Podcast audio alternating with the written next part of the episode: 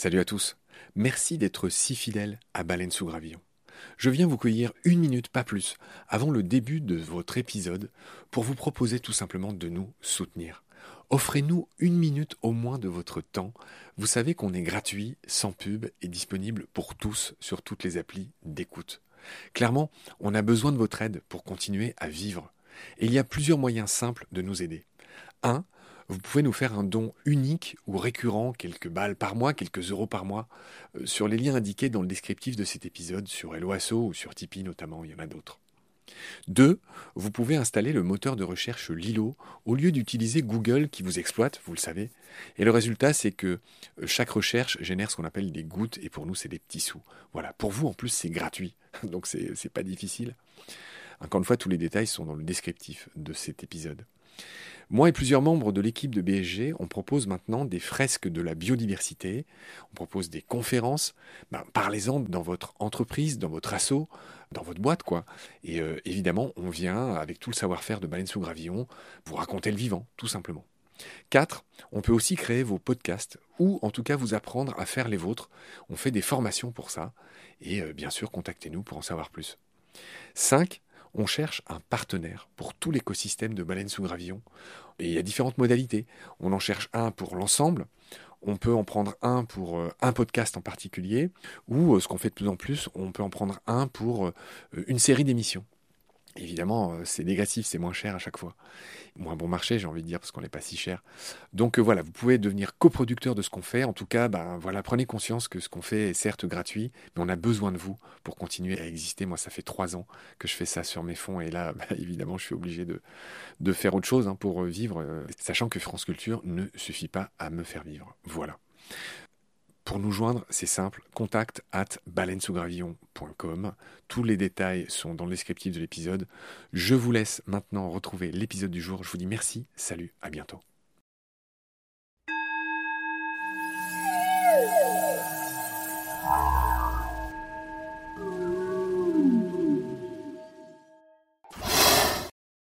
En termes d'adaptation, ils sont au-delà de tout le monde, les serpents. Donc au final, ils ont une intelligence qui est monstrueuse, mais pas à proprement parler par rapport à ce que nous on peut la visualiser, la palper. Donc c'est pour ça que c'est pas évident pour moi. Mais je pense qu'on a la même vision, effectivement. Comme tu dis, une mouche intelligente, il n'y a pas plus intelligent qu'une mouche. Elle a une faculté d'adaptation de fou, la mouche, c'est monstrueux. Les fourmis, c'est l'être le plus intelligent. Pourtant, on va pas lui demander de faire un numéro de cirque. Et sur les thériophiles, j'aime justement appuyer là-dessus en leur disant, en mettant directement le fait qu'ils soient bêtes, ben, la personne n'attend rien d'eux. Parce que s'ils commencent à attendre des choses d'eux, là, c'est là que c'est compliqué. C'est-à-dire qu'ils vont chercher le contact, ils vont chercher, je vais dormir avec, il a besoin que je le sorte. Euh, donc, en fait, il vaut mieux leur dire, euh, c'est plus de l'observation au même titre qu'un poisson. Si je commence à leur dire que l'intelligence est la faculté d'adaptation d'une espèce, j'ai des gens avec du sang qui sort des oreilles. Rémi Falky est amoureux des serpents. Ce jeune éleveur vit près de Toulouse, dans le Gers. Une charade chinoise invite à deviner qui court sans jambes, nage sans nageoire et plane sans ailes. La réponse est bien sûr le serpent. Les 3800 espèces actuelles ont en commun le fait d'avoir un corps sans membres, capable de se mouvoir au sol, dans l'eau, et même de planer d'un arbre à l'autre. On ne sait pas bien encore pourquoi et comment ils ont perdu leurs pattes c'était il y a 85 millions d'années. La grande question du public, comme des scientifiques, est donc pourquoi et comment ont-ils perdu leurs pattes? Vous allez voir que la réponse n'est ni claire ni simple. La spécialisation des membres est souvent liée à l'habitat. Ainsi, l'apparition de nageoires chez les baleines est par exemple le résultat de l'adaptation de leurs ancêtres terrestres au milieu marin. Les bras sont devenus des ailes quand les oiseaux ou les chauves-souris ont conquis les airs. Et dans le cas des serpents, il y a deux hypothèses. La première avance une adaptation à la vie marine. Et selon la seconde, les serpents, du latin serpens qui signifie qui rampe, auraient perdu leurs pattes pour devenir fouisseurs, pour creuser, vivre sous terre, en se faufilant. Dans ce troisième épisode, Rémi va nous parler des espèces les plus remarquables, les plus incroyables. Dans un grand tour du monde, nous allons parler de vipères velues, fouisseuses, ou cornus, des serpents marins, dragons, lianes, foulards ou trompes d'éléphants. Des serpents dits minutes, non pas parce qu'ils tuent en quelques minutes, des serpents aveugles et souterrains qui tirent leur nom du latin minutus, qui signifie tout simplement minuscule. Et de la plus incroyable de toutes, à mes yeux, la vipère à queue d'araignée, cette belle iranienne découverte seulement en 1968, qui porte un leurre en forme d'araignée ou de solifuge sur la queue. Attention où vous mettez les pieds, nous partons en voyage au pays de nos frères serpents. Re, rebonjour Rémi, comment vas-tu? Très bien, très bien, merci. Et toi-même? Euh, moi, je suis ravi de t'avoir. Tu fais partie des rares personnes qui seront passées au moins trois fois dans Baleine et je pressens bien d'autres fois puisqu'avec toi, on a aussi prévu de parler des grenouilles et des crapauds et des tritons, des anours et des urodèles, hein, pour employer leur petit nom savant. Et ça sera l'objet d'autres épisodes. Donc, tu as déjà un rond de serviette dans Baleine sous gravillon et j'en suis ravi. Je te représente vite fait. Tu es Rémi, tu habites euh, pas loin de Toulouse, à 30 bornes de Toulouse.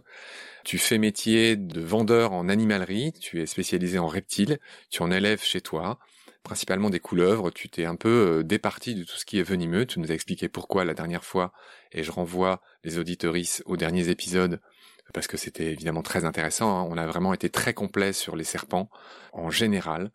Et aujourd'hui, j'ai le plaisir avec toi d'aborder les serpents les plus incroyables, les plus beaux, les plus étranges. Il y en a beaucoup qui vont surprendre les auditorices je commence avec un animal extraordinaire. J'ai appris son existence en préparant cette émission avec toi. La vipère velue.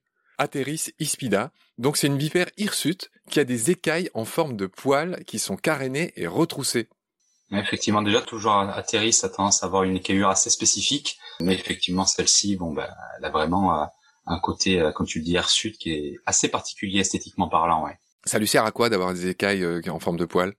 Alors, j'ai pas le, le, fin mot de l'histoire, mais je pense euh, vraiment euh, que c'est pour pouvoir se mouvoir dans son lieu d'origine. À mon avis, c'est pour s'accrocher, euh, pour ne pas retomber des feuillages ou des branchages sur lesquels elle évolue. Très souvent, dès qu'on a un carénage comme ça sur les écailles, c'est très souvent lié à ça. Ok, vipéridés suite. Alors les vipéridés, je l'avais pas dit dans les épisodes précédents, c'est à peu près 400 espèces sur les 3800 espèces de serpents. Beaucoup sont venimeuses hein, chez les vipéridés. Donc c'est tout ce qui est crotal, vipère, etc. J'enchaîne sur la vipère fouisseuse. Atractaspis, c'est ce genre-là, qui peut creuser. effectivement, sa particularité à lui, c'est qu'il a un crochet en fait euh, qui sort sans qu'on ouvre la mâchoire. Donc c'est assez particulier. Bon, heureusement, c'est pas un animal qui est dangereux, enfin dangereux, toute proportion gardée, qui est agressif, on va dire, et qui se retrouve pas énormément vu que c'est un fouisseur. À moins qu'on creuse ou qu'on soulève des cailloux, on va pas tomber dessus. Euh, mais effectivement, il a cette particularité d'avoir le crochet qui sort euh, donc dès qu'on le manipule, c'est un peu tendu des fois. Ce serpent, il avait toute notre place dans notre épisode parce qu'il a vraiment des particularités incroyables. Tu l'as dit, c'est un peu le tigre aux dents de sabre des vipères. Il a des crochets qui dépassent de sa bouche même quand elle est fermée. Donc ça, c'est une première particularité notoire. Deux, la vipère fouisseuse, comme son nom l'indique, euh, bah, peut s'enterrer. Et trois, et ça c'est le truc le plus incroyable, c'est que c'est le seul serpent dont on peut réellement dire qu'il pique. Je te laisse expliquer. C'est vrai, en fait, il a une écaille un peu spécifique au bout de la queue qui, sous le biais d'une agression, il va bah, taper le bout de sa queue en fait vers le prédateur, euh, voilà, l'animal qui une, pour faire croire à une piqûre. En fait, il faut savoir que d'une manière générale, le venin des animaux, bah, c'est très précieux. Il leur faut plusieurs jours, plusieurs semaines pour l'avoir. Euh, une fois qu'ils l'ont lâché, ça va leur prendre énormément d'énergie pour revenir. Donc, euh, ils essaient vraiment de le préserver. C'est une façon de dire, mais les serpents ne piquent pas comme les moustiques. Ils mordent, c'est des crochets parce que ça fait partie des idées reçues, euh, il me semblait aussi, non? Oui, aussi, oui. J'enchaîne sur d'autres serpents pareils, j'ai découvert leur existence incroyable.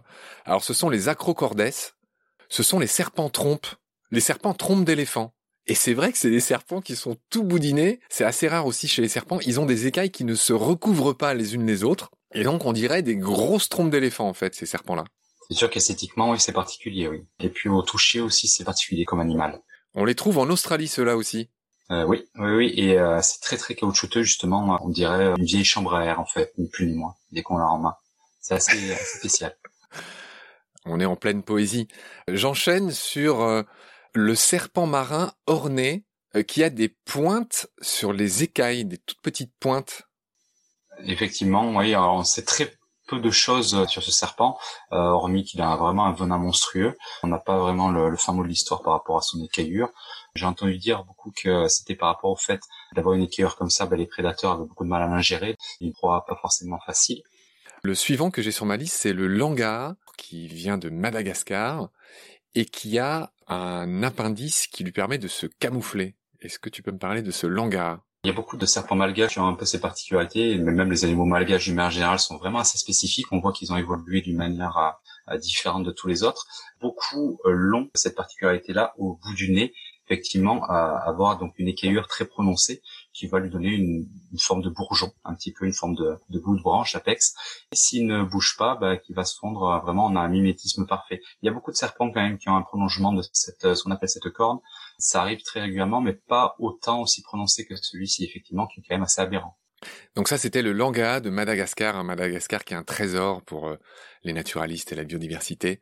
Et en effet, ce serpent, euh, les auditoristes pourront le regarder sur Internet, le langa-a, L-A-N-G-A-H-A, euh, bah, ressemble à un rameau de branche par terre quand il bouge pas, grâce à, ce, cette espèce d'appendice au bout de son nez qui ressemble à un bourgeon, tu l'as très bien dit.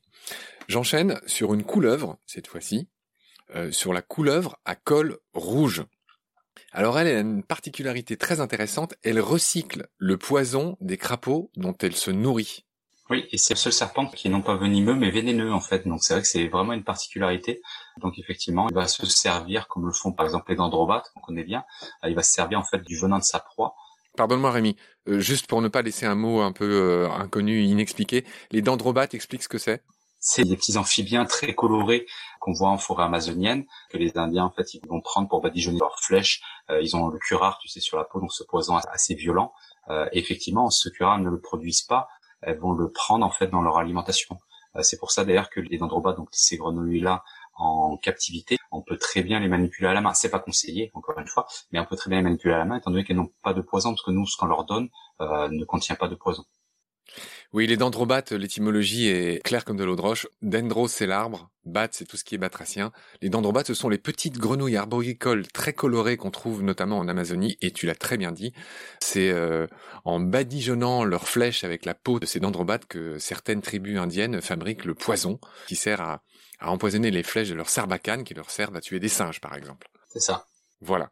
Donc ça, c'était pour la couleuvre euh, à col rouge qu'on trouve où? C'est les ça. Il me semble que c'est Amérique, ça. D'accord, nouveau monde.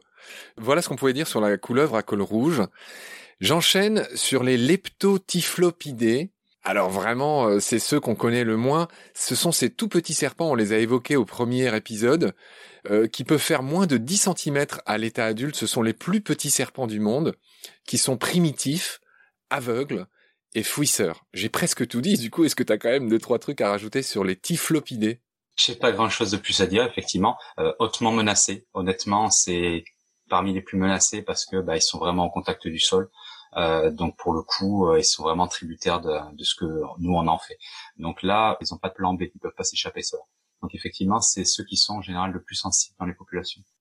C'est drôle. Je me souviens un jour, il y a un, un élève du lycée où j'étais qui vendait des tout petits orvets. Alors, on l'a déjà dit, qui ne sont pas des serpents, hein, qui sont des lézards sans pattes mais ils vendaient dans des boîtes d'allumettes des bébés Orvets. C'était assez drôle. Hein. Ta vocation de vendeur d'animaux, enfin, tu l'as dit, tu es un passionné d'animaux. Lors du premier épisode, tu avais expliqué que, ben voilà, tu en as fait métier parce que tu adores les animaux. Mais ta passion des serpents, elle est née comment? Te le demande au passage. C'est une très très bonne question. En fait, euh, j'ai toujours été attiré par les serpents. Je sais que ma mère me racontait qu'à 3-4 ans, qu'il y avait des vipères dans le jardin, qu'elle appelait les pompiers, bah, elle devait me surveiller parce que c'était moi qui essayais d'attraper les vipères. Puis surtout, j'ai jamais été braqué en fait par mes parents parce que euh, je vois très bien sur les différents magasins, dans les différentes interventions que j'ai pu faire, euh, 9 fois sur 10, dès qu'il y a une phobie, elle est inculquée par nos parents, il n'y a pas de secret. Donc si on a un parent qui est un petit peu ouvert et qui nous aide à découvrir ce dont on a peur et qu'on ne connaît pas, bah, ça va aller beaucoup plus facilement, beaucoup mieux que euh, bah, si devant un serpent on dit oh mon dieu quelle horreur, quelle bête immonde, etc. Mais c'est vrai que très souvent ce genre de, euh, de peur a tendance à être inculqué par les parents. Moi, j'ai eu le bonheur d'avoir des parents qui étaient très ouverts là-dessus, donc euh, je pense que ça a vraiment aidé. Il y a un truc tout bête qu'on n'a pas encore fait, cher Rémi, on va le faire maintenant. Apprends-nous en deux phrases à distinguer une couleuvre d'une vipère. Un serpent élancé, c'est une couleuvre, déjà on peut pas se tromper. Un serpent trapu, prenez vos distances. D'accord. Euh, j'ajoute que les vipères, tu l'as dit, sont petites et trapues. Les couleuvres ont une tête plutôt ronde, les vipères ont une tête plutôt triangulaire. En général, l'œil de la vipère, c'est une petite fente, alors que les couleuvres ont des pupilles rondes euh, la plupart du temps. Et puis, je pense que tu l'as évoqué aussi, les couleuvres, on les trouve surtout dans les endroits humides, alors que les vipères élisent domicile dans des pierriers, euh, dans des endroits plutôt secs. J'ai bon ou pas? Au niveau de l'humidité, je suis pas forcément persuadé, mais effectivement, la vipère, on la trouve très souvent dans les pierriers, parce que là où est-ce que se situe, euh, bah, c'est plus ou moins les seules choses où est-ce qu'elle peut se cacher. Il n'y a pas vraiment de forêt, très souvent, effectivement, les pierriers. Bon, ces petits rappels n'étaient pas inutiles, et tu as très bien dit que les venins des vipères n'est pas forcément dangereux. Il n'y a aucune raison de tuer une vipère ou d'avoir peur d'une vipère. On a plus de chances de se faire mordre en essayant de la tuer qu'en la laissant tranquille, mais mille fois. Donc au final, euh, pourquoi prendre des risques? Et c'est illégal. Ah, c'est illégal, oui. Alors très juste, merci de le dire. Alors est-ce que tous les serpents français sont protégés ou juste les vipères? Oui, j'irais même jusqu'à dire que tous les reptiles français sont protégés. On n'a pas le droit de les détruire, de détruire non plus leur habitat. On n'a pas le droit de les déplacer, de les prélever, etc. Sauf dérogation, bien entendu. Il y a tout de même une petite parenthèse qui fait grosse polémique depuis toujours au niveau des vipères. C'est euh, qu'on a le droit à leur destruction si notre santé, entre guillemets, si notre santé en dépend. Donc si on se sent en danger, on a le droit de tuer la vipère. C'est très subjectif, mais ça reste quand même une clause euh, en France. Donc on a le droit, sous certaines conditions, de tuer les vipères. Ah, alors ça, je l'ignorais, et effectivement, c'est un point aveugle que je trouve étrange dans la loi. Ok. Enfin, ok, pas ok. Euh, j'enchaîne. Alors justement sur une vipère, cher Rémi, c'est peut-être une vipère qui va dire quelque chose à certaines personnes qui regardent les docus de la BBC. Je vais te parler de la vipère à queue d'araignée, Pseudocerastes, Ura... J'arrive pas à me relire. Mais c'est une cérastès, hein, donc c'est une vipère qui a une queue qui imite un insecte. Explique-moi comment ça marche, cette vipère qui vit en Iran et qui a été découverte très tard. Elle a été découverte en 1968 et qui a un leurre en forme d'insecte au bout de la queue. Raconte-moi cette vipère incroyable. C'est ça, effectivement, elle a été découverte tard, euh, mais en plus de ça, elle a été décrite super tard, 2005, 2008, un truc comme ça. Donc il y a quelques vidéos, pas beaucoup, il y a deux trois vidéos qui circulent, euh, qui sont assez éloquentes effectivement sur la manière qu'elle a de, de servir son leurre, qui ressemble ni plus ni moins en fait à une araignée, en fait à une grosse araignée. Elle va l'agiter, et les rares oiseaux, parce qu'elle vit dans les montagnes iraniennes où il n'y a quand même pas beaucoup de vie, les rares oiseaux qui vont passer par là vont être attirés par cette source euh, potentielle d'alimentation et vont aller se poser directement sur l'animal, parce qu'en termes de mimétisme, il est parfait, il ressemble vraiment à un, bout de roche là où il évolue. Donc en fait, il va se lever, il va se mettre en boule, il va agiter sa queue euh, devant sa tête, et tout ce qui passe pour essayer de manger sa queue, ben, il va le consommer. C'est pas quelque chose qui est euh, très souvent employé. C'est employé bah, pour certaines tortues, pour quelques poissons, on va dire, mais c'est pas quelque chose qui est employé euh, régulièrement pour les reptiles et pour les serpents. C'est quand même quelque chose d'assez exceptionnel, le fait d'utiliser un leurre. De manière assez taquine, mais aussi assez loyale, on avait reparlé, toi et moi, après le dernier épisode, et c'est vrai que toi et moi, on s'était opposés sur un point euh, c'est permis parfois de ne pas être d'accord. Je t'avais dit que je n'étais pas d'accord sur le fait que tu dises que les serpents étaient bêtes ou pas intelligents. Et c'est l'occasion pour toi, parce que tu m'avais dit que tu regrettais cette phrase, et si tu veux, c'est l'occasion d'en reparler, euh, de, mettre les choses à plat. C'est vrai que c'est un cadeau euh, et une invention incroyable de l'évolution. Ce serpent, euh, qui a inventé, entre guillemets, un tel leurre pour chasser, c'est quand même pas commun. Et donc, si tu veux, tu as l'occasion de redire un mot sur cette histoire d'intelligence. C'était un petit regret que tu avais la dernière fois. C'est ça. En fait, on a toujours tendance, euh, par la force des choses, en fait, à qualifier l'intelligence effectivement à un QI, ni plus ni moins. Euh, c'est vrai que ça va au-delà de ça. L'intelligence, par définition, c'est la capacité d'adaptation d'une espèce. Donc euh, euh, là, pour le coup, on voit que c'est un animal qui est ultra intelligent. Moi, j'entendais dans le sens intelligent, ils n'ont pas des facultés très importantes. Donc on peut pas leur demander de faire certaines choses, de comprendre certaines choses. Ils n'ont pas des capacités cognitives pour. Par contre, effectivement, ils ont une faculté biologique qui est monstrueuse d'adaptation. Effectivement, là, on le voit et c'est d'ailleurs pour ça qu'ils ont colonisé tous les milieux. Hein.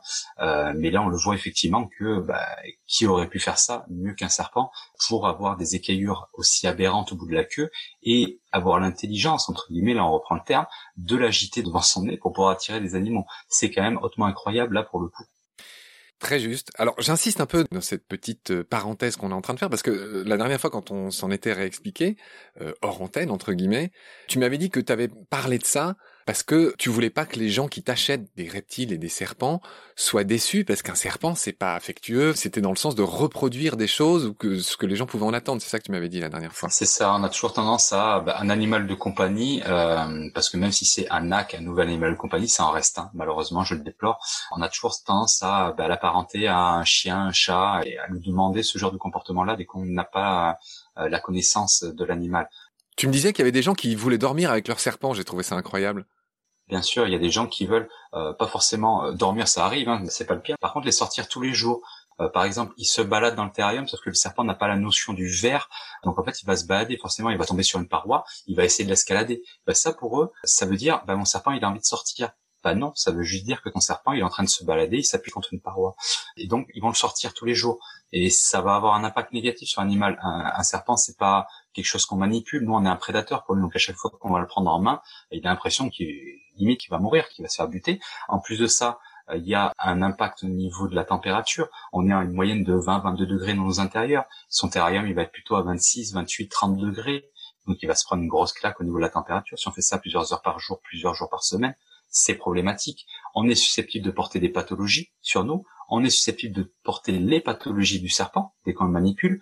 Enfin, tout ça fait que un serpent, plus on l'observe et moins on le tripote, et mieux il se porte et mieux nous on se porte au final par rapport des choses. Donc moi j'ai toujours tendance à dire qu'un serpent, au même titre qu'un aquarium, ça s'observe. C'est pas là pour avoir une interaction. Si vous voulez une interaction, prenez un chat ou un chien, mais vous prenez pas un serpent. C'est très clair et je suis très content d'avoir, comment dire, euh, reprécisé ça et j'espère que tu es content aussi. Ben, merci de m'avoir permis de le dire. Bah non, c'est normal, c'est une conversation. Non, non, eh ben écoute, c'est parfait. On va enchaîner sur nos serpents euh, particuliers. Je voudrais maintenant que tu me parles du serpent à tentacules. Tu l'as déjà mentionné dans les épisodes précédents. C'est l'herpéton tentaculum. Donc voilà, c'est le serpent à tentacules. C'est un serpent qui vit dans l'eau, un serpent asiatique. Parle-moi de ce serpent incroyable. Alors lui, il a plein de particularités. On pourrait y passer des heures. Le fait qu'on avait spéculé sur le fait qu'il était végétarien, parce que de temps en temps, il attrapait un peu de végétaux en mangeant. Donc on a retrouvé des végétaux dans son estomac. Donc on a cru qu'il était végétarien. Euh, à tort. On s'est rendu compte après que c'était à tort. Il a en plus de ça en particularité deux appendices au niveau du rostre qui lui donnent justement, d'où son nom, euh, cet aspect donc de tentacule. Euh, on n'a pas encore tous les tenants et les aboutissants de ces certaines tentacules, mais il les a, et c'est vraiment esthétiquement parlant, c'est quand même assez aberrant. Et en plus de ça, il a une autre particularité qui n'est pas des moindres, il va jouer sur les réflexes des poissons à faire ce qu'on appelle la virgule. Un poisson, dès qu'il sent une vibration d'un côté, qu'il ressent comme un danger, il va faire par réflexe une virgule du côté opposé, ce qui semble tout à fait logique, et c'est sa manière à lui de se sortir de n'importe quelle situation. L'herpéton tentaculum a l'intelligence juste derrière le poisson. Il forme donc un espèce d'arc de cercle. Il va projeter une onde qui va obliger le poisson, qu'il le veuille ou non, à faire une virgule du côté opposé, donc à euh, tomber directement dans la bouche du serpent. Donc en fait, il l'oblige, sans le vouloir, hop, à rentrer dans sa bouche. Et c'est quelque chose qui marche incroyablement bien, parce qu'en fait, il, fait appel à un réflexe euh, que le poisson ne peut pas contrôler. Magnifique. J'ignorais cet aspect de l'herpéton tentaculum. Tu l'as bien dit. On va enchaîner sur le serpent dragon. Encore des noms incroyables. Le serpent dragon. Xenodermus javanicus. Alors ça, c'est effectivement un serpent qui, esthétiquement parlant, qui plaît à énormément de gens parce que, bah, justement, il n'a pas du tout un aspect de serpent. On va pas se mentir. On dirait vraiment un dragon. Il est sorti d'un d'un conte de fées. Donc c'est vraiment très très bizarre. Par contre, euh, ça c'est typiquement le genre d'animaux que je regrette entre guillemets de voir parce que les gens essaient de l'obtenir tellement il est extraordinaire. Sauf que ça, c'est pas les animaux qu'on reproduit encore très bien. Donc, bah, tout ce qu'on va trouver, c'est typiquement des animaux qui sont prélevés dans la nature et qu'on n'a pas encore assez de recul euh, pour pouvoir les maintenir correctement, donc ils vont très souvent mourir chez nous. Donc ça, c'est des animaux qu'on va payer un bras. On a dépensé euh, du CO2 pour les importer. Combien ça coûte un serpent comme ça, par exemple? C'est tellement rare, j'en ai jamais vu à la vente. Je sais que ça se vend, je sais qu'il y a certaines euh, connaissances entre guillemets qui en ont eu et qui les ont fait mourir par manque de connaissances, malgré ce qu'ils disaient. Bon, à mon avis, ça doit être autour de 400, 500 euros, donc ça reste abordable, entre guillemets, mais pour un animal qui a 9 chances sur 10 de mourir dans nos mains, je trouve ça un petit peu dommage. faut le laisser dans la nature. Essayez d'attendre un peu que les gens dont il est originaire arrivent à avoir le recul euh, de la reproduction. Et à ce moment-là, pourquoi pas essayer d'en importer. Mais on va pas se faire plaisir avec des animaux prélevés qui vont mourir chez nous. Après, il y en a beaucoup euh, qui essayent pour les reprendre en captivité et repartir. Mais on n'a pas encore les facultés de le faire. Cette espèce-là, pour moi, non. Très bien, ce message est bien reçu, euh, cher Rémi. On va enchaîner sur le serpent liane, qui est un de mes petits préférés, donc Telotornis. Euh, on va voir que dans son nom, il y a l'idée d'oiseau. Hein. Euh, c'est d'ailleurs son autre nom, le serpent oiseau, qui est proche du boomslang. Donc tu vas me faire un petit deux en un, tu vas me parler des deux. c'est des serpents africains, je le précise. C'est vrai qu'ils sont tous les deux arboricoles, tous les deux venimeux à toute proportion, parce qu'il y en a un qui est quand même beaucoup moins. Le serpent liane a la particularité d'avoir justement cette petite excroissance donc au niveau au niveau du nez, qui donne une, un aspect esthétique assez particulier. Et effectivement, ils sont très fins, très très très très fins, donc avec un corps très préhensile et qui, qui vont se retrouver tout le temps en hauteur, en canopée, en hauteur des branches en général qui vont se nourrir de petits lézards, de petits oiseaux dès qu'ils ont la possibilité, parce que c'est un, un serpent de petite taille, voilà, plutôt arboricole. Alors, on a évoqué le boomslang. Je trouve c'est un des plus beaux noms d'animaux euh, en général et de serpents en particulier. Parle-moi du boomslang. Qu'est-ce que c'est que ce serpent? Euh, c'est un petit serpent, enfin petit, c'est relatif, c'est un serpent donc euh, arboricole également euh, africain, assez virulent au niveau du venin. Heureusement, c'est pas non plus un serpent trop agressif, bien que le terme agressif n'est pas forcément employé avec les animaux. Euh, c'est juste qu'ils ont une réponse plus ou moins importante à notre agression, hein, parce qu'il n'y a pas de serpent agressif, il y a juste des serpents réactifs. Mais c'est relativement intéressant comme animal. Il est trop peu connu encore, malheureusement, pas vraiment apprécié en Afrique parce qu'il fait quand même pas mal de morts. Ok, on va quitter un peu ces serpents venimeux. Ah, euh, alors juste avant de se faire, je voudrais te demander si, là on vient de parler du serpent liane, qu'on appelle aussi le serpent oiseau, il y a des serpents volants, c'est les mêmes? Non du tout, c'est un petit peu différent. Visuellement d'ailleurs, ils sont, euh, enfin c'est subjectif, mais moi je les trouve vraiment bien plus jolis. Euh, c'est des serpents en fait qui ont la capacité de s'aplatir, d'aplatir leur corps vraiment au maximum et de se propulser d'une branche et en espérant en trouver une autre c'est pas, ils vont pas la viser. Hein. Enfin, s'ils peuvent, ils la visent, mais très souvent c'est pour échapper à un prédateur. Donc ils ont le feu aux trousses. Euh, ils vont se jeter dans le vide et très souvent, et ça, bon, qu'il y a un arbre pas loin, euh, en planant, en faisant un déplacement, donc comme s'ils ondulaient, et ils arrivent comme ça à se déplacer à l'horizontale en tombant, bien entendu. Ils arrivent quand même à se déplacer relativement bien, et c'est pas improbable dans certaines parties d'Asie de tomber sur des animaux qui nous passent en volant dessus de la tête comme ça. C'est assez sympa. Hein. Oui, j'invite les auditoristes à regarder des vidéos de serpents volants. C'est comme s'il circulait dans l'air et il a le corps tout aplati et donc ça lui donne un maximum de portance et ça lui permet de, non pas de voler, le mot est abusif, mais de planer. C'est ça. J'enchaîne, cher Rémi, dans la liste de serpents que tu m'as proposé, parce qu'il faut quand même reconnaître que tu as bien travaillé. Je t'ai demandé, euh, bah voilà, de quel serpent incroyable on va parler. Tu m'as fait une très belle liste. Tu y as mis le boa arc-en-ciel, qu'on appelle aussi le serpent foulard. Oui. Euh, je l'ai mis parce que je pense déjà qu'il est un peu connu. Très souvent, on le, voit en photo. Euh, en fait, pour symboliser le phénomène d'irisation, en fait, c'est vrai que il a un côté irisé qui est vraiment magnifique. Tous les serpents ne l'ont pas, pas aussi prononcé du moins. Il y a certains serpents qui ont euh, vraiment un côté irisé, magnifique, spectaculaire, euh, dont le bois arc-en-ciel, qui lui, pour le coup, le symbolise bien. Irisation, on a bien compris. Alors, on va enchaîner sur une autre star, encore une vipère, qui est Cerastes cerastes. Elle est très connue des terrariophiles, donc vipère typique, tête triangulaire, vipère à cornes, hein, donc elle a deux petites cornes au-dessus des yeux. Et tu vas nous le rappeler, c'est elle qui a ce mode de locomotion euh, pareil, qui est très spécial, qui est latéral.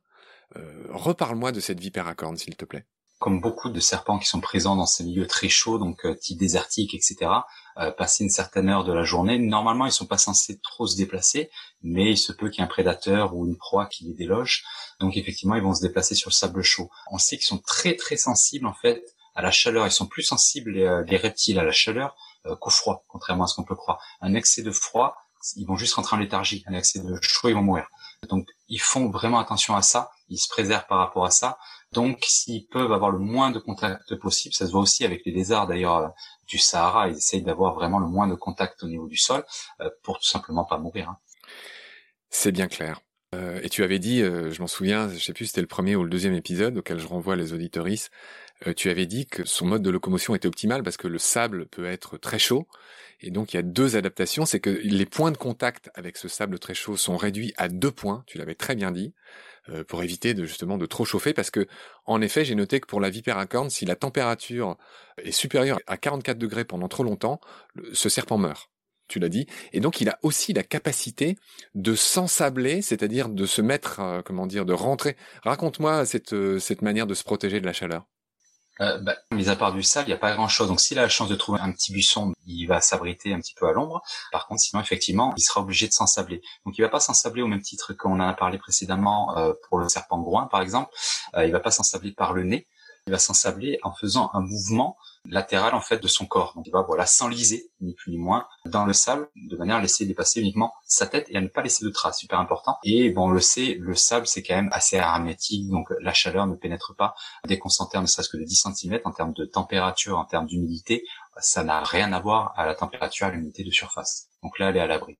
Cher Rémi, le temps est passé euh, trop vite, euh, comme souvent, et on arrive déjà à la fin de cet épisode sur les serpents très particuliers, les serpents étranges, les plus beaux, les plus incroyables. Donc je vais te dire au revoir pour cette fois-ci, et tu vas revenir euh, en quatrième semaine, comme on dit, pour finir cette évocation des serpents les plus précieux, les plus, les plus magnifiques. Donc bah, tout simplement, merci, au revoir, à la prochaine. Au revoir Marc.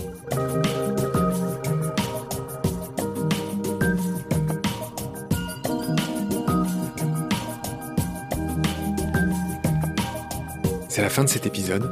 Merci de l'avoir suivi. Merci de partager le lien de Baleine sous Gravillon et de vous abonner si vous avez aimé. Des étoiles et des commentaires sont les bienvenus si vous écoutez l'émission sur iPhone. Celles et ceux qui le souhaitent peuvent aussi nous aider en faisant un don sur le site Tipeee. Merci par avance. Vos critiques, conseils et suggestions sont aussi les bienvenus sur la page Facebook de Baleine sous Gravillon. Je remercie mes équipiers pour leur aide précieuse ainsi que Félix Labande, l'auteur sud-africain de la chanson du générique. Je vous retrouve très vite pour un nouvel épisode. D'ici là, prenez soin de vous et ce qu'il y a autour de vous. Merci, à bientôt.